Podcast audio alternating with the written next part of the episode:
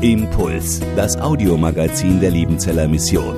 Predigten, Veranstaltungen und Specials weltweit am Leben dran. Impuls zum Nach- und Weiterdenken.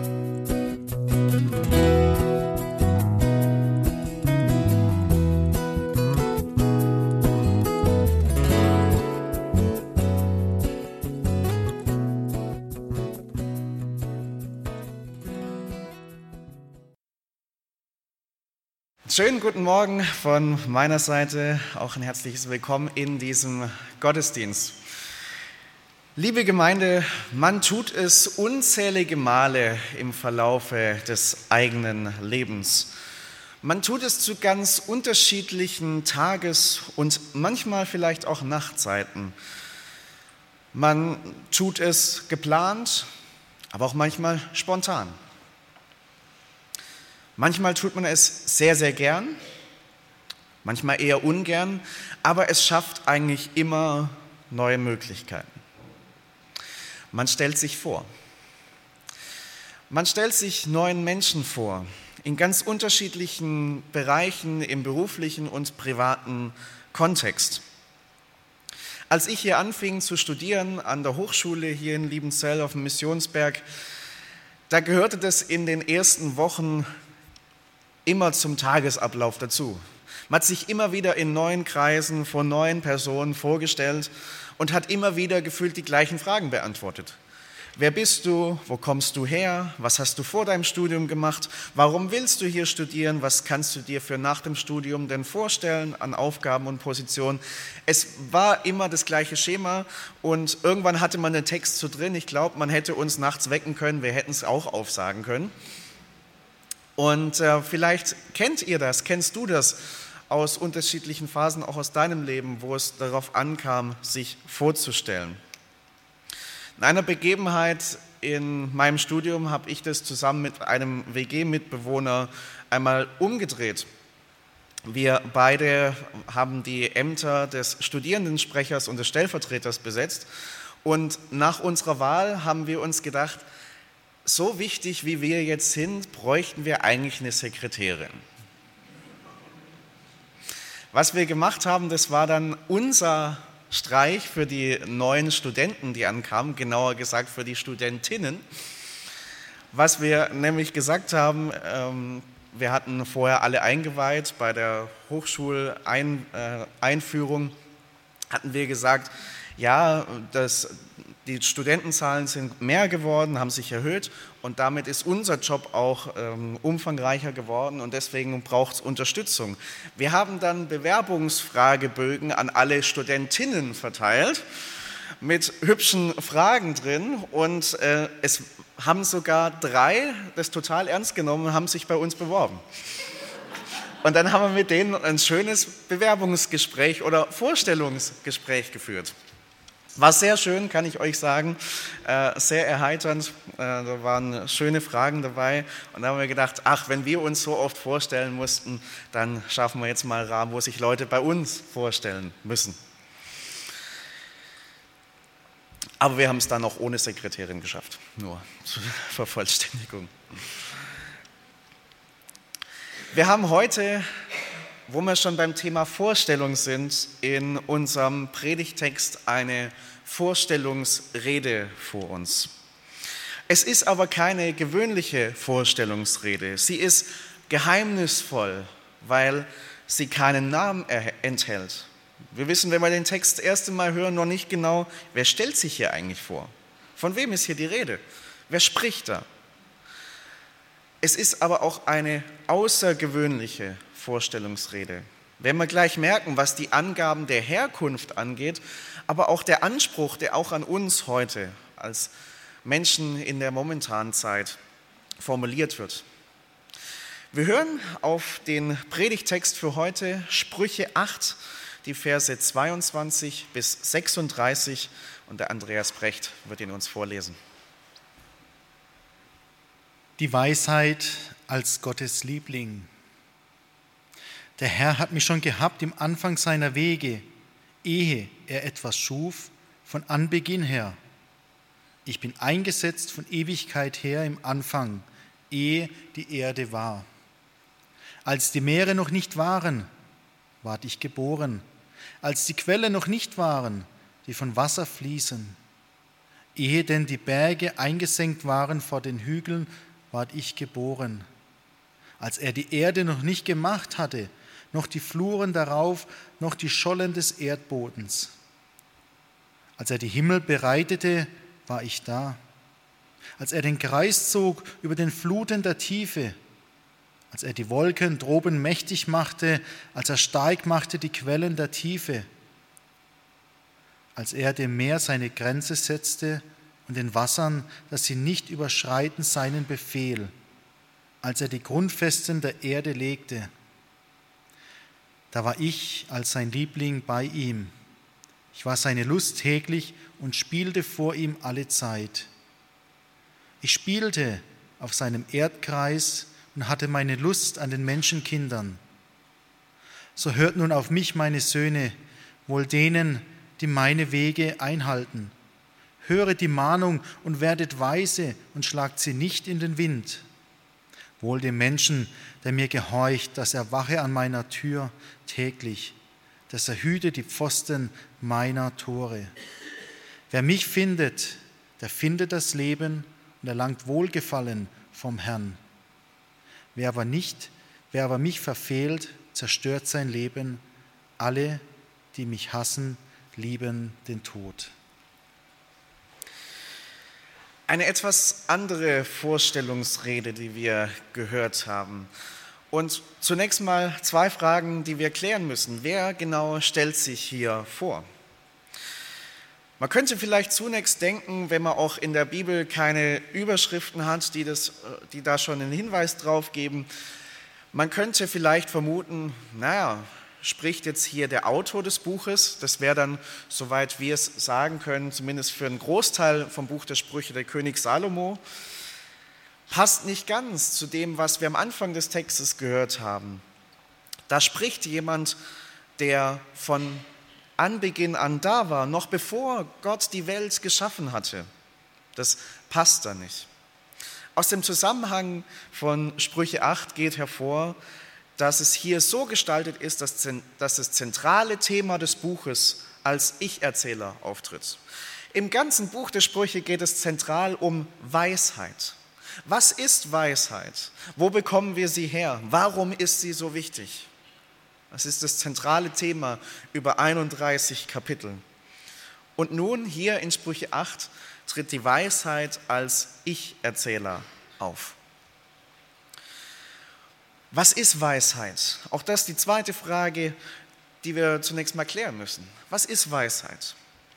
Nun, Weisheit ist die Kunst, sich in allen Bereichen des Lebens stets angemessen, richtig und gut zu verhalten. Weisheit bezieht sich nicht auf irgendwelche theoretischen Konzepte, sondern auf die ganz praktische Lebensführung, die wir tagtäglich tun.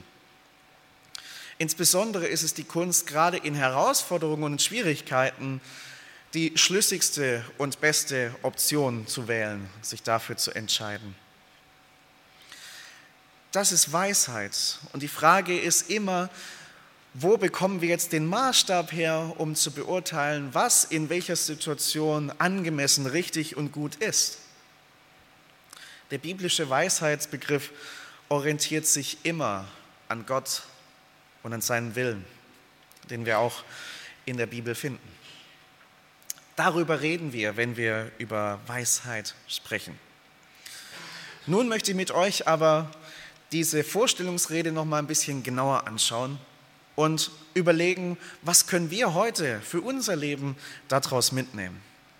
Drei Gedanken, die ich heute für euch habe. Der erste ist, die Weisheit muss nicht erst erschaffen werden.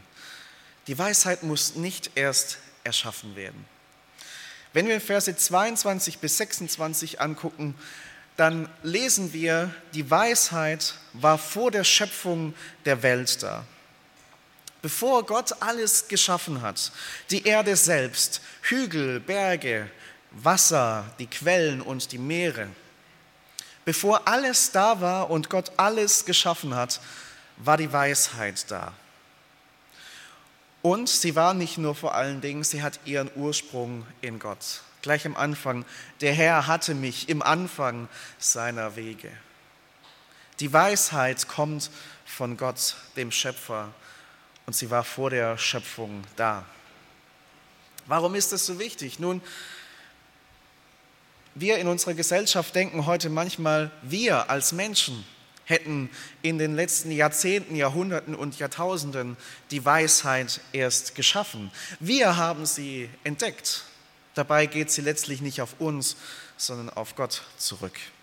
Und es gibt heute Strömungen, die versucht, die Weisheit Gottes, die wir auch in der Bibel finden, hinter sich zu lassen, so ganz nach dem Motto, heute auf unserem Erkenntnisstand wissen wir das besser. Wir haben es zu mehr Weisheit gebracht. Und das, was wir herausgefunden haben, das ist jetzt das Maß aller Dinge. Wir verweisen auf unsere Entwicklung, die wir durchgemacht haben im Laufe in der Geschichte der Menschheit. Wir verweisen auf unseren technischen Fortschritt, auf die Erkenntnisse der Wissenschaft und auf die Schätze, die die Aufklärung gebracht hat. Und ganz sicher, diese Strömungen, das will ich gar nicht verneinen, haben uns positive Erkenntnisse gebracht. Aber problematisch wird es dann, wo man sich meint, auch über die Weisheit Gottes hinwegsetzen zu können. Über das, was der Schöpfer gesagt hat, der diese Welt in, ihre, in ihr Dasein gerufen hat. Ich habe in der letzten Advents- und Weihnachtszeit an einem Abend mal die Folge eines Podcasts angehört, den ich mir ganz gern äh, zu Gemüte führe. Der Podcast heißt Ein Satz für zwei. Da gibt es zwei Journalisten, die in einer Sendung über einen Satz diskutieren und die große Debatte, die hinter diesem Satz steht. Und in dieser Folge ging es um einen Satz des russischen Schriftstellers Leo Tolstoi, der einmal gesagt hat, das Leben lieben heißt Gott lieben. Das Leben lieben heißt Gott lieben. Und die beiden Journalisten haben zusammen mit zwei Theologen diskutiert, über den Glauben an Gott und wie plausibel das heute noch ist. Und es wurde immer wieder betont, eine Auslegung der Bibel, die die Autorität der Bibel noch ernst nimmt und versucht, bei ihrem Wortlaut zu bleiben, die wird als fundamentalistisch, als gefährlich abgetan, als Rückschritt in das Mittelalter oder sogar in die Steinzeit gewertet. Die Ethik wird als nicht mehr von großer Bedeutung festgehalten, denn wir wissen es heute besser. Wir wissen heute besser, was ethisch dran ist und ethisch gut für uns ist. Und die biblischen Aussagen, auch von den beiden Theologen, die, aus, äh, die, da die in der Sendung dabei waren, die biblischen Aussagen wurden ins Reich der Fabeln verwiesen. Wunder kann es nicht gegeben haben. Das muss vielmehr sinnbildlich gemeint sein und erklärt werden. Und es wurde ganz deutlich diese Strömung, wir Menschen haben in den letzten Jahren und Jahrzehnten und Jahrhunderten Weisheit geschaffen. Wir wissen es besser als die Menschen, die damals das in die Bibel reingeschrieben haben. Aber dann frage ich mich, wenn das so ist, wenn wir wirklich in, den letzten, in der letzten Zeit so viel Weisheit erkannt und geschaffen haben, warum gibt es im Leben der Menschheit immer noch so viele Baustellen? Warum gibt es immer noch so viel Zerbrochenheit im Leben von Menschen? So viel zerbrochene, unversöhnte Beziehungen, so viel Hass, so viel Armut, so viel Ausbeutung. Warum gibt es das? Wenn wir als Menschen doch so viel Weisheit geschaffen haben. Es bleibt dabei, selbst wenn wir diesen ganzen Strömungen auch wirklich positive Erkenntnisse zu verdanken haben, wahre Weisheit, die unserem Leben dient, die finden wir niemals bei den Geschöpfen, sondern immer nur beim Schöpfer selbst. Und wir müssen uns immer klar machen, die Weisheit war schon vor uns da. Wir haben sie nicht geschaffen. Die Weisheit muss nicht erst erschaffen werden, sie war schon vor uns da. Eine Frage hierzu. Auf welche Weisheit vertraust du in deinem Leben, in den ganz unterschiedlichen Bereichen deines Lebens? Vertraust du auf deine eigene Weisheit, auf deine eigenen Ideen, auf deine eigenen Interessen, auf deine eigenen Wünsche und Gefühle? Vertraust du auf das, was andere Menschen sagen? Oder vertraust du auf das, was Gott in seinem Wort sagt? Auf welche Weisheit hörst du? Das war der erste Punkt. Wir haben gesehen, wo die Weisheit herkommt. Sie hatte ihren Ursprung in Gott, sie war schon vor uns da. Jetzt wollen wir uns anschauen, was tut denn diese Weisheit? Der zweite Punkt, die Weisheit formt und schützt unser Leben. Die Weisheit formt und schützt unser Leben. Verse 27 bis 31 in unserem Text. Wir sehen, dass die Weisheit sagt, dass sie an der Schöpfung Gottes, bei der Schöpfung Gottes dabei war. Und viele Ausleger sagen, das dabei ist sehr aktiv zu verstehen, beteiligt an der Schöpfung. Manche Kommentare sagen, die Weisheit ist der Werkmeister, die Werkmeisterin der Schöpfung. Aktiv beteiligt, aktiv mitwirkend mit Gott an der Erschaffung der Welt. Und Gott schafft diese Welt und auch in diesem Text hören wir da nochmal Eindrücke draus, wie das so vonstatten ging, was Gott gemacht hat. Aus dem anfänglichen Chaos, wie wir es auch im Schöpfungsbericht haben, schafft Gott eine perfekte Ordnung. Er weist allem den Platz zu, Tag und Nacht, Himmel und Erde, Licht und Finsternis. Und am Schluss schafft er die Tiere, alle Lebewesen und die Menschen. Alles bekommt seinen Platz und er schafft eine Ordnung, damit Leben entstehen, sich entwickeln und erhalten bleiben kann. Und er schützt als Schöpfer das Leben. Wir hören, dass die Weisheit dabei war, als Gott dem Meer die Grenze gesetzt hat. Das Meer steht in der Bibel unter anderem immer auch dafür, für das Lebensbedrohliche. Wenn nämlich das Meer über seine Grenzen hinaustritt und das Land überflutet, kann das verheerende Auswirkungen haben. Und nicht umsonst heißt es in der Offenbarung ganz am Ende über Gottes neuer Welt, dass das Meer nicht mehr da ist, weil das Bedrohliche, weil das Böse nicht mehr da ist. Gott setzt die Grenze, er schützt das Leben. Und das tut die Weisheit und will die Weisheit auch in unserem Leben tun. In unseren ganz alltäglichen Lebensbereichen, unserem Leben Form geben. Da, wo es chaotisch ist, allen Dingen ihren Platz zuweisen und uns vor schlechten Einflüssen schützen. Und dann gibt es noch einen weiteren Aspekt. Die Weisheit ist Gottes Liebling, wie es in der Überschrift vorhin hieß. Sie genießt die Zeit in Gottes Gegenwart, sie spielt vor ihm und sie freut sich an den Menschen. Was die Weisheit auch in unserem Leben tun will, sie will uns in erfüllende Gemeinschaft mit Gott und mit anderen Menschen bringen. Und auch dazu ordnet und schützt sie unser Leben, damit das geschehen kann.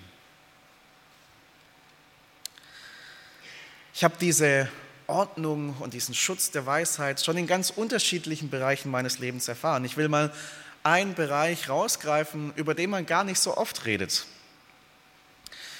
Ich habe mir vor ein paar Jahren begonnen, Gedanken zu machen, wie möchte Gott eigentlich, dass wir mit unseren Finanzen, mit unserem Geld umgehen? Wie möchte das von mir haben? Ist jetzt nicht so, dass der Bereich irgendwie bei mir in Schieflage gewesen wäre und alles drunter und drüber war, aber es war noch ein Bereich, der ungeordnet war, wo ich nicht wusste, was ist eigentlich Gottes Weg in diesem Bereich. Und ich begann in die Bibel zu schauen, ich begann Bücher darüber auch zu lesen, Predigten mir anzuhören und das alles auch immer in der Bibel zu prüfen und zu schauen, wie stellt sich Gott das vor. Und dann, als ich darauf gehört habe, hat sich dieser Bereich begonnen zu ordnen. Ich habe gesehen, alles, was ich habe, das verdanke ich Gott. Das verdanke ich nicht mir, meinen Talenten, meiner Begabung, denn selbige habe ich letztlich auch von ihm. Nicht meiner Leistung, denn die Kraft, um was zu leisten, kommt auch von ihm. Und die Mittel, alles geht auf ihn zurück, alles kommt von ihm zu mir. Und ich darf es dankbar aus seiner Hand nehmen. Und aus Dankbarkeit will ich ihm von dem, was er mir gegeben hat, etwas zurückgeben will auch Finanzen geben für das, was er in der Welt tun möchte. Um Menschen zu unterstützen, die ihm am Herzen liegen. Um für Arme, Schwache, Bedürftige da zu sein. Um das Evangelium weiter in die Welt hinauszutragen. Das, was Gott in dieser Welt tun will, um das zu unterstützen. Und klar, man kann jetzt darüber diskutieren, ist sowas wie der Zehnte, also dass ich zehn Prozent meines Einkommens gebe, für uns noch geboten. Das, darauf will ich gar nicht eingehen. Ich habe es nur für mich als eine nützliche Richtlinie entdeckt, als ein, eine Hilfe, um das einüben zu können.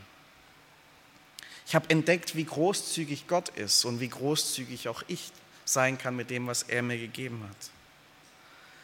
Ich kann darauf vertrauen, dass er mich versorgt. Und ich habe entdeckt, es ist auch gut, nicht nur alles Geld zu verprassen und irgendwie rauszuhauen, sondern vernünftig auch zu sparen. Wenn ich auch großzügig gegeben habe, auch einen Teil zu sparen, man weiß nie, was im Leben noch kommen mag. Möchte gar nicht so sehr auf das Geldthema eingehen, sondern vielmehr damit deutlich machen, es war ein Bereich in meinem Leben, der noch vor einigen Jahren ungeordnet war, weil ich nicht wusste, was ist ein weiser Umgang damit. Und als ich begonnen habe, Gottes wahre Weisheit, die wir in seinem Wort finden, zu lesen und mir zu Gemüte zu führen, hat sich dieser Bereich geordnet in einer Weise, die gut ist und die mich auch erfüllt, die mir auch das Gefühl gibt, in dem Willen Gottes zu sein, den er für diesen Bereich hat. Die Weisheit ordnet und schützt auch dein Leben und das will sie in deinem Leben tun. Und deswegen die Frage an dich, welcher Bereich deines Lebens ist gerade chaotisch und braucht Ordnung?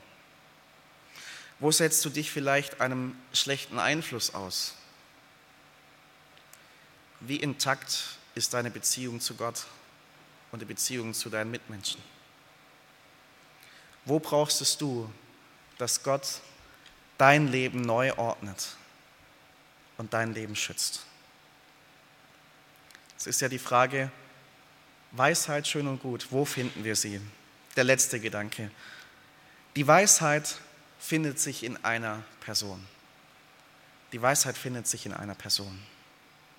Das, was hier in Sprüche 8 formuliert wird, Manche Verse ähneln sehr stark dem, was in Johannes 1 über Jesus steht.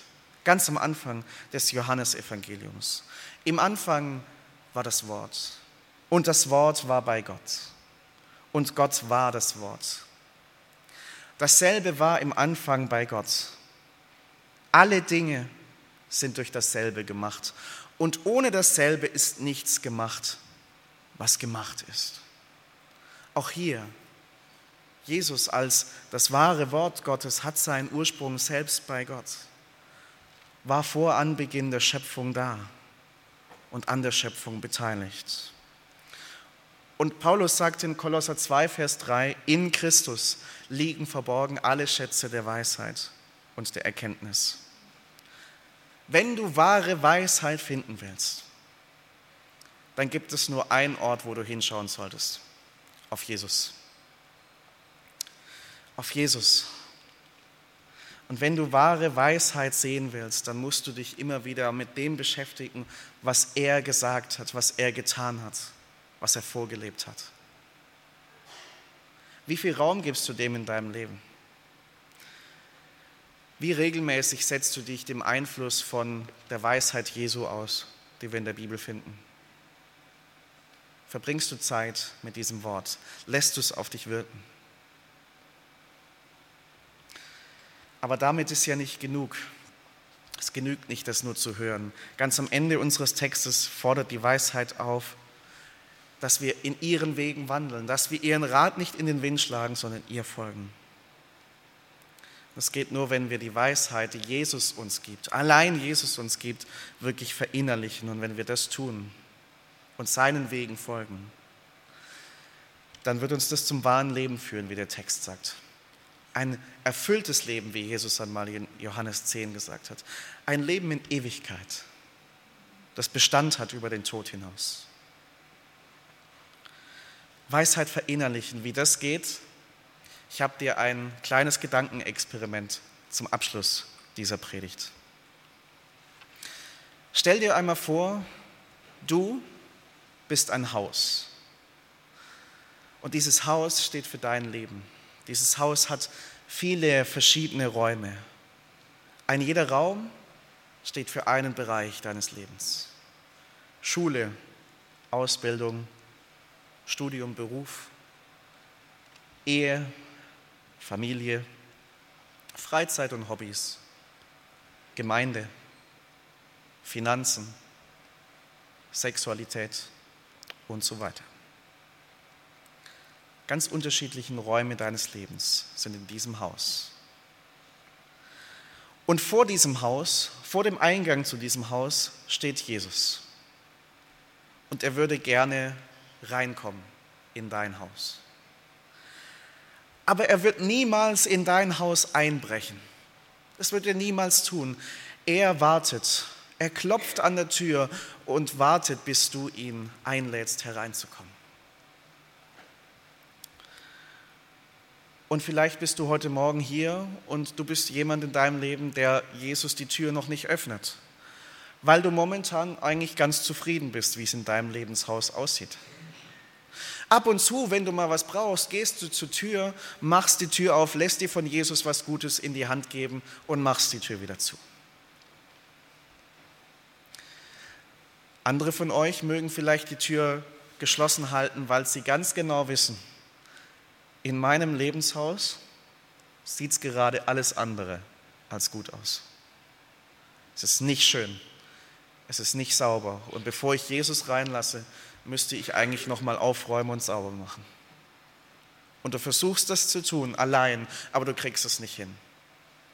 Und vielleicht gebrauchst du sogar andere Menschen dazu, die du reinholst und von denen du dir erhoffst, dass sie dein Lebenshaus schöner und sauberer machen, aber sie können es auch nicht. Der Einzige, der das tun kann, der steht immer noch vor der Tür. Und vielleicht gehörst du zu einer dritten Gruppe. Du bist jemand, der vor einiger Zeit Jesus schon mal die Tür geöffnet hat und ihm Zutritt gegeben hat zum ganzen Haus. Aber inzwischen hast du ihn in einen einzigen Raum geführt in den schönsten Raum deines Hauses, da wo man gerne Gäste reinholt, das Vorzeigezimmer des ganzen Hauses. Dahin hast du Jesus gebracht, alle anderen Türen bleiben mal schön geschlossen, weil da sieht es nicht gut aus. Und dieses Vorzeigezimmer ist häufig auch ein Raum, der die Fenster dahin hat, wo andere Menschen auch schön reingucken können, wo sie einen guten Eindruck von deinem Haus bekommen, zumindest von diesem einen Raum und denken, so schön wie das ist, so schön muss es ja im ganzen Haus sein. Aber es ist nur der eine Raum. Du gehst sonntags in den Gottesdienst. Es ist nur der eine Raum. Du arbeitest irgendwo in der Gemeinde mit. Es ist nur der eine Raum. Du zitierst in Gesprächen Bibelverse. Es ist nur der eine Raum. Du spendest für die Gemeinde, für die Mission, für arme Menschen aber es ist nur der eine Raum. Jesus will Zutritt zu dem ganzen Haus. Und wenn du ihm die Türen aufmachst, dann wird er zusammen mit seinem Heiligen Geist bei dir einziehen und dieses Haus so gestalten, wie es von Anfang an gedacht war. So schön, so sauber, so geordnet, wie du es allein nie hinkriegen würdest. Und es wird ein Haus sein, das in Ewigkeit Bestand hat, das nie an Wert verliert das über deinen Tod hinaus noch in Ewigkeit Bestand haben wird und für dich eine schöne Wohnung sein wird. Ein erfülltes Leben, das wahre Leben. Wenn du Jesus vor der Tür stehen lässt oder ihn nur in dieses eine Zimmer kommen lässt, dann wirst du nie das Leben erfahren, das er dir geben will. Deswegen will ich dich fragen, hast du Jesus die Tür zu deinem Lebenshaus schon geöffnet? Oder kann der Schritt für, heute, für dich heute dran sein? Du bist nur ein Gebet davon entfernt. Sagen, Jesus, ich öffne dir mein Leben. Komm zu mir, zieh bei mir ein. Und veränder du mein Leben, so wie du es haben möchtest. hat Jesus Zutritt nicht nur zu deinem Haus, sondern zu allen Räumen deines Hauses? Oder gibt es da einen Bereich in deinem Leben, wo du sagst, Jesus, du kannst alles machen mit meinem Leben, was immer du willst, nur in diesem einen Bereich, den halte ich noch fest. Da schaue ich, wie es läuft und was ich tun will. Mach die Tür auf. Lass Jesus auch da rein. Welchen Bereich kannst du ihm heute neu hingeben? Ich gebe euch gleich einen Moment des stillen Gebets, wo du ganz persönlich mit Jesus reden kannst, wo du ihm die Türen aufmachen kannst, wo du dich ihm neu hin, hingeben kannst und dich seiner Weisheit anvertrauen kannst. Impuls ist eine Produktion der Liebenzeller Mission. Haben Sie Fragen? Würden Sie gerne mehr wissen? Ausführliche Informationen und Kontaktadressen finden Sie im Internet unter www.liebenzell.org. Die Liebenzeller Mission produziert ebenfalls das Fernsehmagazin Weltweit am Leben dran. Informationen zur Sendung und zum Empfang gibt es unter www.weltweit-magazin.de.